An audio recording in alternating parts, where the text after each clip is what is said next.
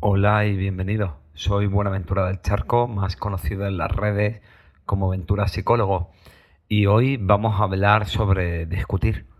Vamos a hablar sobre esto que está tan denostado y que cuando uno suele buscar en internet materiales sobre funcionamiento de las parejas, consejos sobre hacer que las cosas vayan bien en las relaciones, siempre parece que la discusión es algo que hay que estirpar, es algo que hay que quitar y que es tremendamente negativo. Pero, ¿esto es realmente así? ¿Es cierto que siempre está mal discutir con nuestra pareja o con nuestros familiares o amigos? ¿Es realmente el origen de todos los males y algo que debemos evitar? ¿Se puede discutir bien de alguna manera? Hoy, en el capítulo de Psicología Cruda, hablaremos sobre el arte de discutir, discutología. Esto es Psicología Cruda, con Buenaventura del Charco.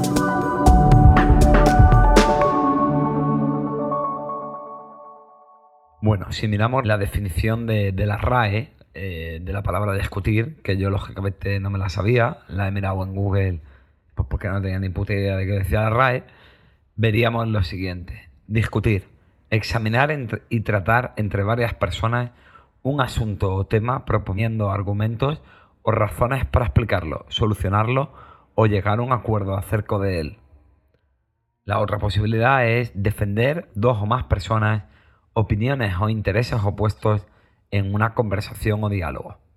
La verdad que si vemos esta definición de, los ilustres miembros de la academia, cuesta un poco entender por qué nos cuesta tanto discutir y por qué discutir es algo que, tiene tan mala prensa, ¿no? Porque es algo tan, tan denostado.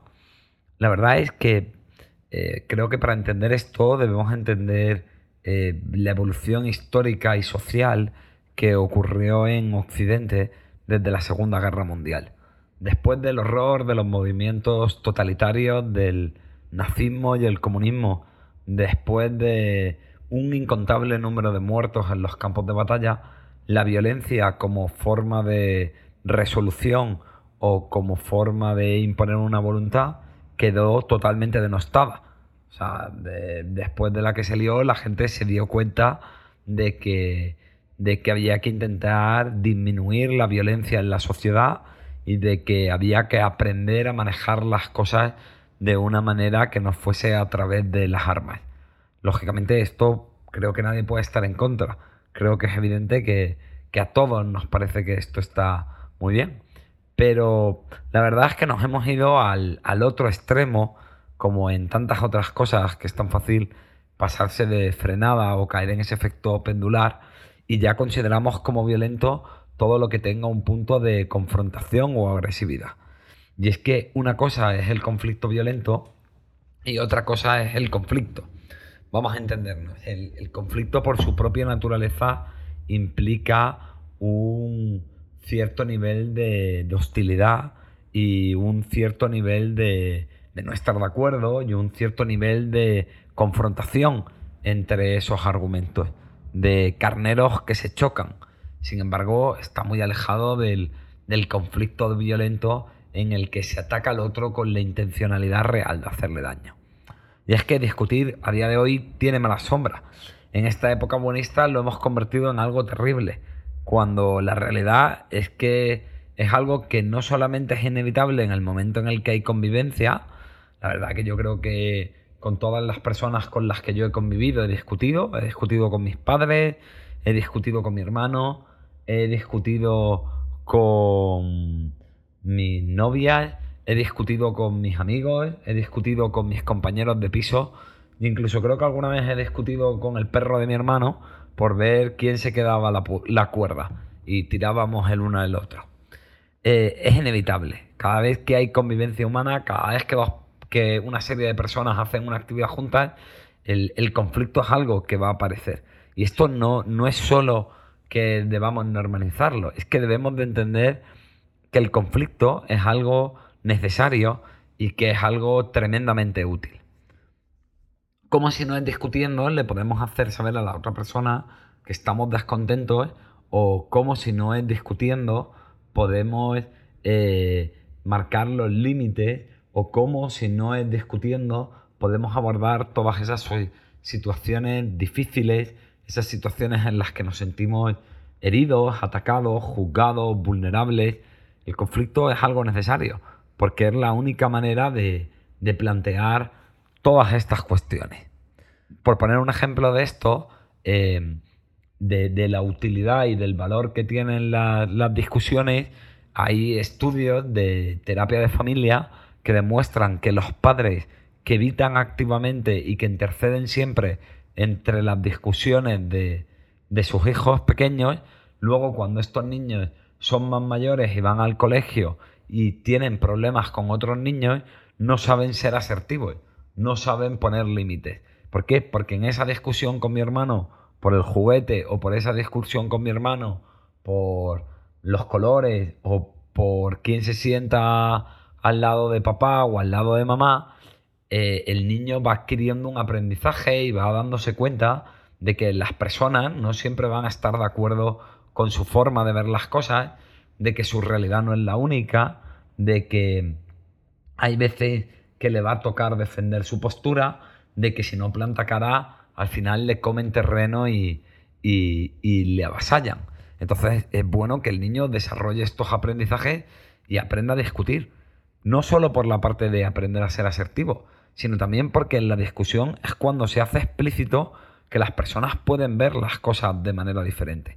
Gran parte de los problemas que tenemos hoy en día en una sociedad que cada vez parece más llena de ofendiditos y con menos posibilidades de poder hablar de las cosas y de poder hablar con gente que piensa diferente de nosotros, es que le hemos cogido tanto miedo a la discusión que ya no estamos acostumbrados a oír argumentos contrarios al nuestro. Y en el momento que la otra persona no acepta nuestra realidad, lo vivimos como un ataque y lo vivimos como una afrenta, en vez de normalizarlo. Y la verdad es que es algo terriblemente triste. Ya no discutimos, ya directamente cancelamos. Ya la gente se levanta y se va o deja de hablar con alguien porque tiene un punto de vista diferente.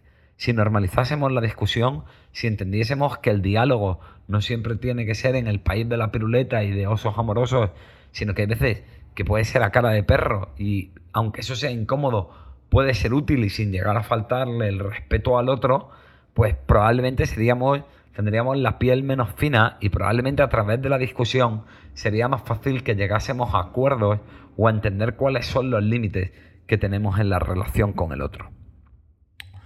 Muchas veces se habla de, la empatía como una especie de panacea, como una especie de vacuna contra la discusión. Y la verdad que esto, sinceramente, me parece una absoluta y soberana gilipollez, porque es que son dos cosas totalmente diferentes.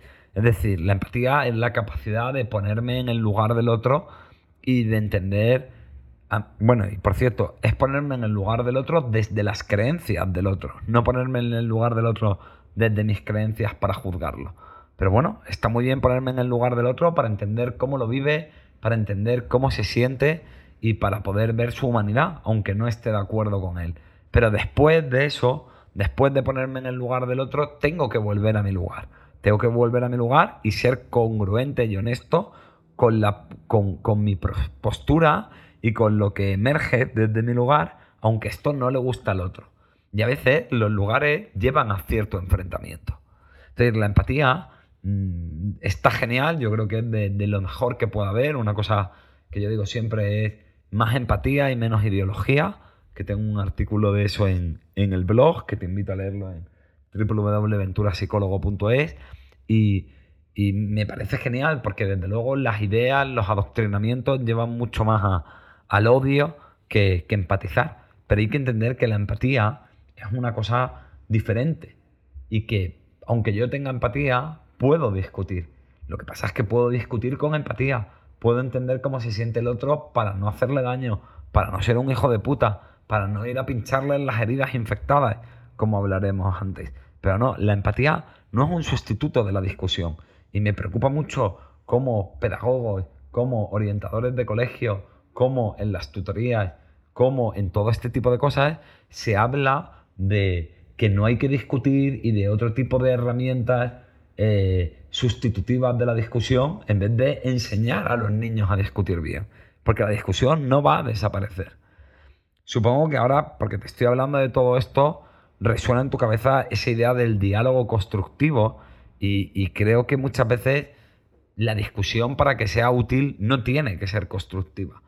Creo que es lo ideal, pero hay muchas veces que la discusión es útil incluso cuando no llega al consenso, incluso cuando no se llega a un acuerdo, incluso cuando no llegamos a encontrar puntos en común. ¿Por qué? Porque bueno, muchas veces discutir sirve para entender que el otro o que el otro entienda que yo tengo una manera de ver las cosas, sirve para dejar claro lo que para mí es inadmisible, sirve para entender qué es inadmisible para el otro y muchas veces una discusión marca una serie de fronteras que nos ayuda a entender cuáles son las líneas rojas que no debemos pasar en la relación con el otro.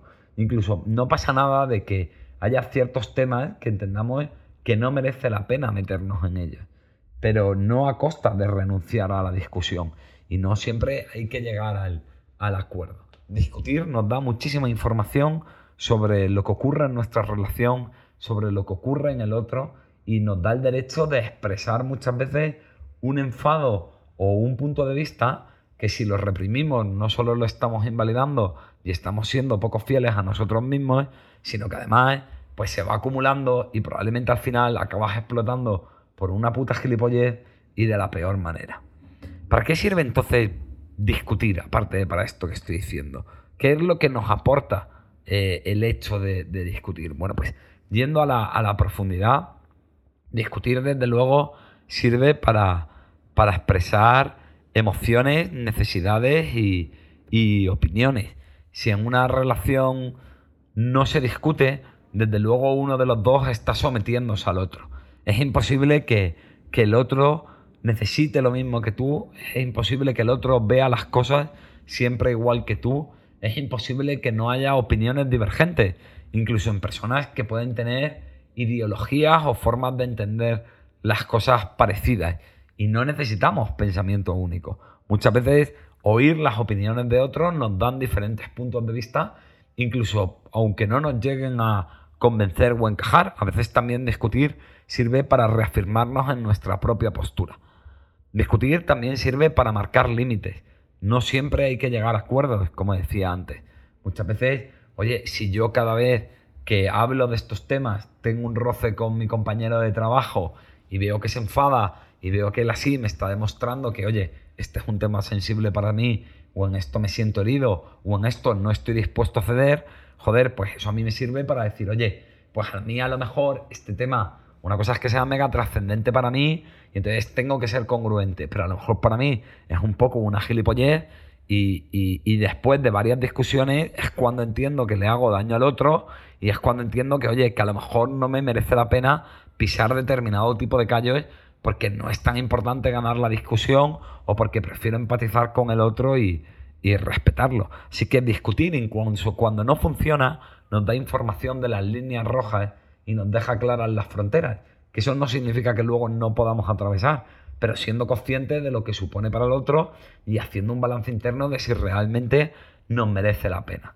Lógicamente también discutir muchísimas veces eh, sirve para arreglar las cosas, sirve para encontrar puntos de encuentro, sirve para encontrar una postura común que recoja las otras posturas, sirve para que las personas expresen su malestar y muchas veces después de expresar el malestar es cuando ya no se quedan encasquelladas en eso y pueden entrar en otro estado anímico más favorable a, la resolución y a encontrar cosas mejores. Seguro que mil veces ha pasado que hay algo que te molesta y te quedas dándole vueltas y te quedas ahí enfadado pensando, vaya hijo puta el otro, que míralo y no sé qué, y le voy a decir y manejando el enfado en tu fantasía mental y retroalimentándote en el mismo, hasta que hay un momento que se lo dice. Y bueno, hay ahí un momento de tensión y de cara de perro y en el que no te dicen mira qué bonito eres y qué majo, pero al final eso también precisamente porque lo expreso y me lo permito, se diluye cuando se diluye es cuando muchas veces es más fácil llegar al, al entendimiento. También a veces esa intensidad de la discusión, esa tensión es la que de alguna manera fuerza a los que están discutiendo arreglar las cosas porque ven que o le ponen coto y freno y ceden un poco o aquello va a acabar como el puto rosario de la aurora. Muchas veces oigo en, consulta que la peña me dice, no, es que no quiero discutir con mi pareja o no quiero discutir con mi amigo o con mi familia porque entonces eh, me van a dejar de lado, porque entonces eh, va a estar la cosa feísima, porque me van a rechazar. Y yo lo que pienso es, si tu pareja, si tu amistad, si tu familia no aguanta una discusión, ¿qué mierda de pareja tiene? O sea, lógicamente la relación tiene que ser capaz de aguantar y hacer de colchón de determinado tipo de golpes. Sinceramente, si por tener una discusión de algo que es importante para ti, esa relación se va a ir a tomar por culo, A, quizá no era tan buena relación como tú te estabas montando, B, quizá el otro no tiene ningún interés de ayudarte con el problema que tiene, y C, quizá no era tan intensa ni era tan buena como tú te creías, porque al final ha resultado ser más blanda de la mierda de pavo y se ha resquebrajado al primer golpe. ¿De qué te sirve estar en esa relación? Además, siempre con el miedo de, hostia, a ver si voy a decir algo y vamos a discutir y esto se va a tomar por culo. Pues anda y que le jodan. Escuchamos realmente, y esto es importante, es decir, cómo vamos a la discusión con el otro. Porque muchas veces eh, no, no vamos con una actitud de escucharle, no vamos con una actitud de entendimiento, sino que oímos su argumento y ya estamos pensando por dónde vas a ir, no le estás oyendo, estás pensando cómo le vas a contestar, cómo le vas a convencer, cómo le vas a, a planteárselo de otra manera. En esto hay un proverbio árabe muy interesante que dice que Dios nos dio dos orejas para oír y una boca para hablar. La verdad que el poder de la escucha, que es un tema que aunque suena así un poco Paulo Coelho y místico, es una puta pasada y es un tema que, a mí me encanta. Es muy, muy poderoso y muy importante. El problema sobre todo es que cuando discutimos lo que queremos hacer es convencer al otro.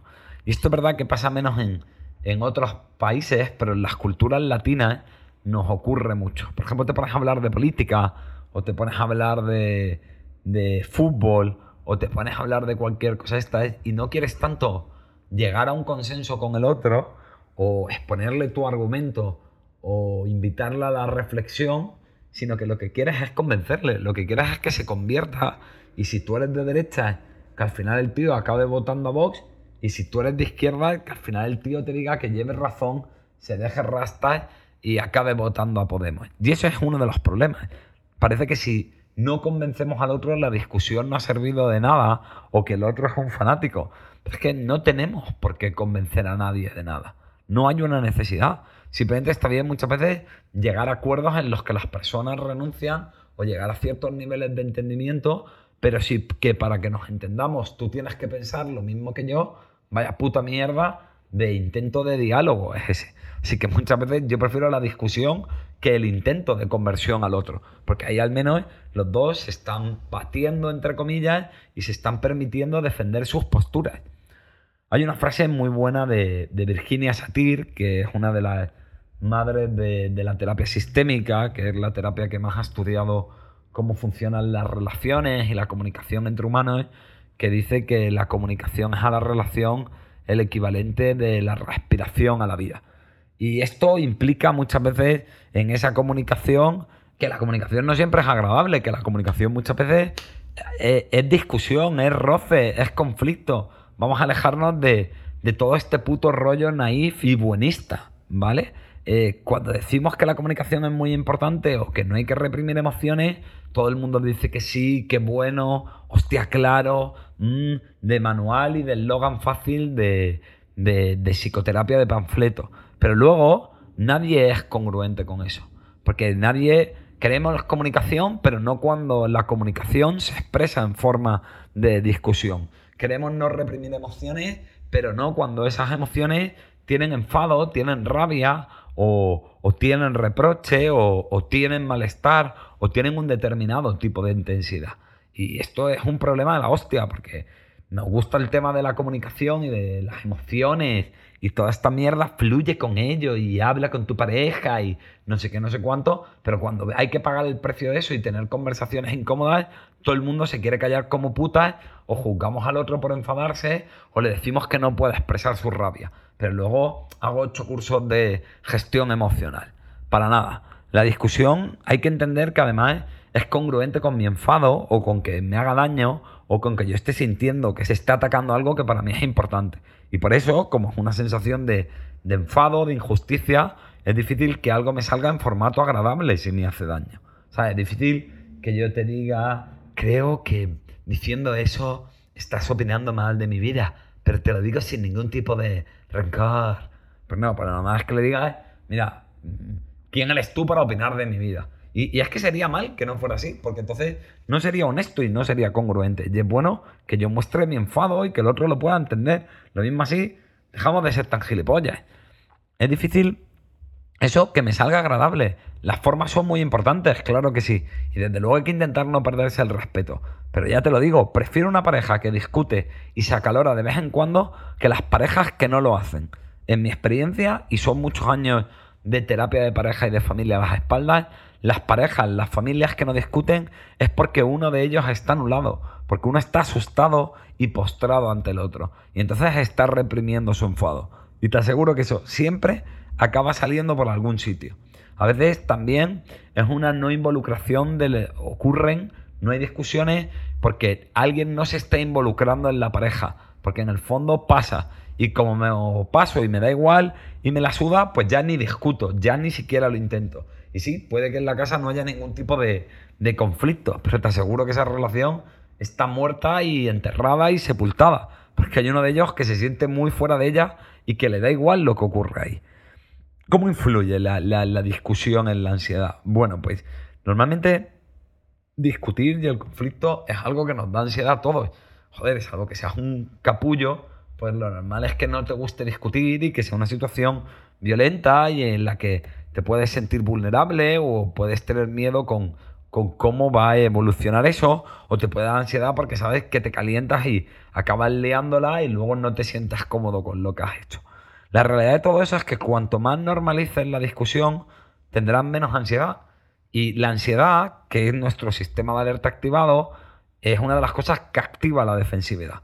Cuando me acostumbro a discutir, tengo menos ansiedad, con lo cual se activa menos mi sistema de alerta con lo cual estoy menos a la defensiva. Y eso permite que mi actitud sea más de apertura y de escuchar al otro y haya un mejor clima, con lo cual normalmente las discusiones son menos desagradables y tienden a ser más constructivas. Es por esto que es tan importante que nos expongamos a la situación de discusión, que nos acostumbremos a discutir, a, esa tensión, a ese pequeño subirnos en el cuadrilátero para decir lo que hacemos, porque uno, vamos a dejar de tenerle tanto miedo y lo vamos a normalizar. Y dos, porque vamos a desarrollar la competencia. Es decir, vamos a sentirnos hábiles, vamos a sentirnos cómodos, vamos a aprender a discutir sin ser unos hijos de la gran puta. Y eso va a hacer que como me siento competente y capaz, pues me da menos miedo y si me da menos miedo hay menos defensividad y menos ansiedad. No discutir crea ansiedad. Crea ansiedad porque uno se vive incapaz de solucionar los problemas porque uno se siente vulnerable e indefenso ante que eso ocurra y porque la rabia reprimida muchísimas veces se convierte en ansiedad o sé que estoy tragando hasta que un día exploto y lógicamente es normal que la explosión, que el explotío, que diríamos en Granada, nos acabe dando ansiedad. La verdad que en Granada se sabe mucho de discutir porque somos la tierra de la mala follá y esto pues se nos va muy bien la, terapia de, pareja y de familia en gran medida funciona porque la gente viene a tener discusiones. O sea, esto puede parecer raro, pero os aseguro que hay mucha gente que lo que hace en, en mi consulta, eso sí, pagando, es atreverse a tener las discusiones que no se atreven a tener en la intimidad. También es verdad y lógicamente que el que haya un observador neutral y que también un poco, bueno, pues todos nos tengamos que cortar un poquito porque no vamos a acabar a palos delante del, del terapeuta, aunque bueno, en estos más de 12 años os aseguro que he visto de todo, pero bueno, pero que en el fondo es un marco donde se ayuda a que las cosas no salgan de madre, a que la violencia no escale y sobre todo a que nos atrevamos a decir lo que de otra manera no ocurre. A veces también porque el terapeuta te tira de la lengua, pero de verdad, qué pena que tenga que ir a terapia porque no soy capaz de hablar con mi familia o con mi pareja o con lo que sea de de algo que a mí me molesta. Y es que el problema no es discutir, el problema está en juzgar al otro. El problema no es discutir, el problema es atacarlo, el problema es eh, ir a por él y, juzgarlo por, por, por su forma de, de ser. Entonces, para mí no es tanto problema tener una bronca, sino para mí el problema es cuando juzgo al otro o cuando voy a darle donde duele. Y eso te aseguro que puedo hacerlo con una puta sonrisa en la cama, cara y con el mejor de los modos. Hay que entender que al final, con, con la rabia, como cualquier emoción, es como una presa. Y cuando a mí me da miedo que el río de la rabia lleve agua, es muy fácil que lo que haga es cerrar la presa y entonces el agua se empieza a acumular. Como no quiero discutir, no digo lo que me enfada, no digo lo que me molesta, y eso se va acumulando. Y lógicamente yo me voy poniendo calentito. Y entonces al final hay un momento en el que la presa, como no puede aguantar más, porque si no explotaría, se abre. claro, ahí ya la fuerza sale, el agua sale con la fuerza de un puto torrente, y ahí ya no lo maneja ni Dios. Entonces, además, muchas veces lo que hace que la presa se abra es una tontería, es algo que ha generado muy poca agua. Porque claro, ya te estoy sacando el enfado por lo que ha pasado hoy con los guisantes y todo el acumulado de todo lo que no he tenido huevos a decirte. Entonces, hay que entender que cuando pasa eso suele darnos miedo y tendemos más a querer volver a cerrar la presa porque no queremos el agua de la discusión. Pues por desgracia, la única manera de salir de ese círculo vicioso es abrir las compuertas y acostumbrarnos a que a veces el río va más crecido y hay más por los que discutir y momentos en los que gracias a Dios no ocurre. Yo la verdad que ya discuto poco con, con mi novia porque al principio creo que tuvimos esas conversaciones incómodas de qué era asumible y de qué era y de qué no la era en nuestra relación y de qué era importante para cada uno de nosotros. Acostumbrarnos a discutir hizo que no se quedaran grandes acumulaciones de agua y que ya no le tengamos especialmente miedo. Así que tenemos muchas pequeñas discusiones entre comillas cuando algo nos duele. Y esta es la manera de que esos sentimientos no se acumulen. Muchas veces hemos tenido discusiones gordas, que si os creéis que por yo ser psicólogo todo va de puta madre en mi vida y, no la lío yo para a veces o me la lía a mí mi pareja. Y casi siempre que hemos tenido esas grandes explosiones ha sido más cuando uno de los dos ha estado molesto y no se ha atrevido a decir, o muchas veces por este rollo de, no, no le voy a hacer daño, le voy a proteger, voy a ser paciente. Eso solo sirve para acumular mierda y al final la mierda no solo huele, sino que te explota en la cara. Así que vamos a acostumbrarnos a discutir. Grandes frases de otros.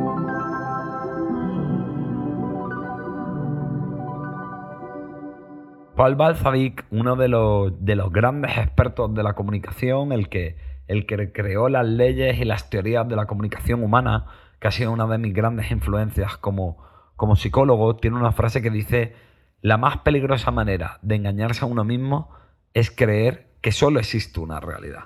Y esta, he elegido esta frase, eh, aparte de porque había un montón de frases de buenistas de mierda sobre la discusión, porque enfatiza mucho esto que hemos dicho antes, es decir, discutir incluso cuando no llegamos a acuerdos nos sirve para entender las otras realidades y nos sirve para entender que nuestra verdad no es la única y que no tenemos derecho de imponérselas a los otros y de juzgarlos cuando no lo hacen. Creer que tenemos la razón absoluta, querer negar la razón del otro y sobre todo querer convencer al otro son formas incorrectas de ir al encuentro de la discusión.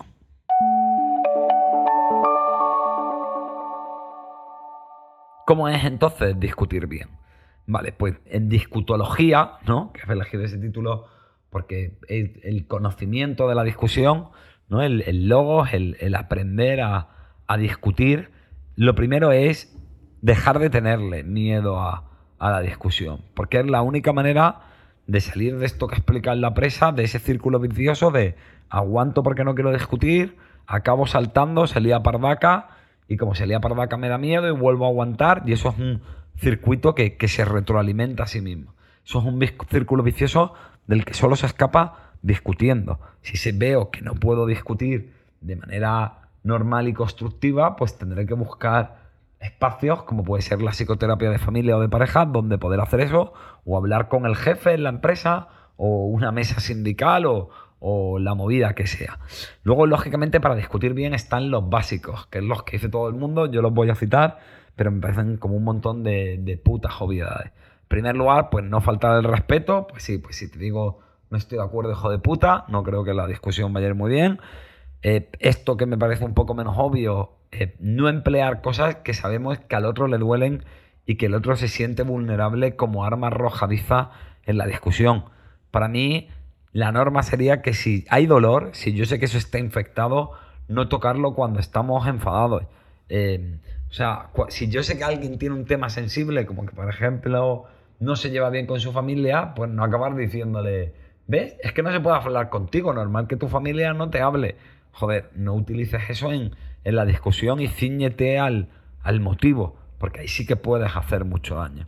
También, si yo veo que, que hay mucho dolor, si yo veo que ahora mismo me desborda o veo que le desborda al otro, quizás darnos cuenta de que no es el momento de discutir y que hay que hablar más tarde sobre cómo lo vivo yo y, sobre cómo juzgar al otro, ¿vale? No es tanto como decirle al otro, no es lo mismo, eres un borde, que decirle, oye, me, me haces sentir violento o incómodo o atacado cuando, cuando ocurre todo esto. O incluso mejor, no es me haces sentir atacado, sino yo me siento atacado. Porque en el fondo no puedo responsabilizar al otro de una movida que es mía. No decirlo cuando notamos que estamos calentitos. Básicamente esa es la, idea. O sea, yo creo mucho en, que muchas veces es importante decir las cosas a posteriori. Bien por eso, porque estoy calentito, pero también muchas veces porque hay momentos en los que no caigo y sobre todo a la gente que le cuesta discutir, eh, porque le cuesta decirlo, porque siente que no tiene habilidades, porque se bloquea por el miedo. Y entonces ya como, bueno, como ya se ha pasado, pues no se lo voy a decir. Eso solo va a servir para acumular agua. Así que aunque sea posteriori, veis y se lo dice. Oye, el otro día me molestaste por esto, o no estoy de acuerdo en este otro, o la movida que sea. Muy importante también en las discusiones, en, cómo discutir bien, no echar en, cara lo que hacemos por el otro. El otro, como ya señaló bien Fritzpel, no tiene que cubrir tus expectativas y tú no tienes que cubrir las suyas. Es importante que entiendas que cuando tú haces algo, cuando tú te sacrificas por el otro, cuando tú cedes, es normal que esperes una cierta reciprocidad, ahí no te calles como un cabrón y díselo, oye, estoy cediendo en esto, estoy cortándome en esto, estoy haciendo este sacrificio por ti y para mí es importante que lo entiendas y que cuando llegue el momento lo hagas por mí, pero desde luego lo que no puedes hacer es usarlo más adelante para pasar la factura al otro cuando el otro no hace lo que tú deseas y lo que tú en el criterio de tus santos cojones consideras que es lo adecuado. Muchas veces funciona mejor no ayudar a alguien o no hacer sacrificios por el otro, sobre todo cuando el otro no nos lo pide, que hacerlo desde un cierto buenismo y, o, desde un cierto entender que sé mejor que el otro lo que el otro necesita y luego enfadarnos porque nos sentimos decepcionados o que el otro nos implica. Si eres de los que te cuesta discutir, muchas veces si tienes una conversación difícil y sabes que hablando es algo en lo que te vas a atascar, te recomiendo que lo escribas en un papel porque te va a ayudar a darle forma en tu cabeza, porque te va a ayudar un poquito a, soltarlo y porque si estás hablando con la persona y te bloqueas y tú ves que ya empiezas a quitarle fuerza, que empiezas a maquillarlo, que empiezas a relativizarlo y quitarle hierro, pues se lo lees y así sabes que ni te cuelan ni te pasa. Esto también sirve para los que se pasan por arriba oye, pues lo escribo de una manera más sosegada y así sé que no me caliento. Esto puede parecer un poco de retraso mental o ridículo, que probablemente lo es, pero yo he de reconocerte que era algo que hice en varias ocasiones con mi primera pareja en un momento muy delicado y, la verdad que fue que te cagas. Así que ahí te doy el truquillo, ¿vale? Recuerda de todos modos, incluso aunque salga mal, mejor decirlo y que se monte el pollo y que tu oficina, tu casa, tu bar, o donde sea que estés con esa gente parezca el, el, el plató de Sálvame Deluxe que callar por siempre. El problema está ahí y hay que abordarlo y eso solo puede hacerse desde la discusión. ¿Cuál es la mejor fórmula comunicativa para expresar cuando yo estoy enfadado? Bueno, sabéis que no soy muy de recetas, hoy estoy dando más, porque aquí sí que hay trucos como, como más estudiados. Yo creo que la mejor manera de expresar malestar siempre es cuando tú X cuando tú haces tal cosa o ocurre tal historia, yo me siento Y, es decir, yo me siento triste, enfadado, lo que sea, y por eso te pediría o no voy a permitir que ocurra Z. Es decir, no, te pediría que no hables de mi padre o no voy a permitir que hables de mi padre o la movida que sea. Y por último y para acabar, muchas veces me, escribís y me decís cuando pongo cosas de este estilo en, en, en el Instagram, bueno, y cuando el otro no quiere discutir, pues bueno, creo que hay una parte que es explicarle la necesidad de ello. Quizá le viene guay si a alguien de tu entorno le cuesta discutir que, oiga este podcast. Eh, hacerle entender que es necesario, que es útil, que no puedes estar sin hablar los problemas.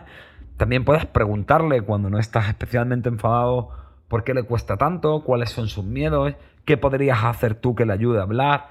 Y a veces que el otro te dice, pues mira, si no gritas, me atrevo más a discutir, o, bueno, o te puede decir cómo ponerlo fácil. Y em, también hay una parte importante que es que si el otro no quiere discutir, y lógicamente no puedes obligarle, pero hay un momento en el que tú no puedes eh, permitir o en el que tú no puedes eh, vivir con una persona que no quiere discutir contigo. Entonces lo que yo te recomiendo es que haya consecuencias. Porque claro, si la huida, si a callar el tema le sale gratis y siempre funciona, ¿por qué iba a dejar de hacerlo? Así que ahí, bueno, pues, pues puedes acercarte, puedes, puedes hacerle ver que cuando no quiere discutir y para ti eso es importante, pues no se fanja el tema y pelillos a la mar, sino mostrarle tu distanciamiento, mostrarle tu enfado y mostrarle tu malestar de alguna de las maneras. Y bueno, eso es todo. Espero que esta discutología os ayude a discutir más y a discutir mejor y sobre todo a no callaros las cosas que al final siempre acaban saliendo. Un abrazo y espero que te haya gustado.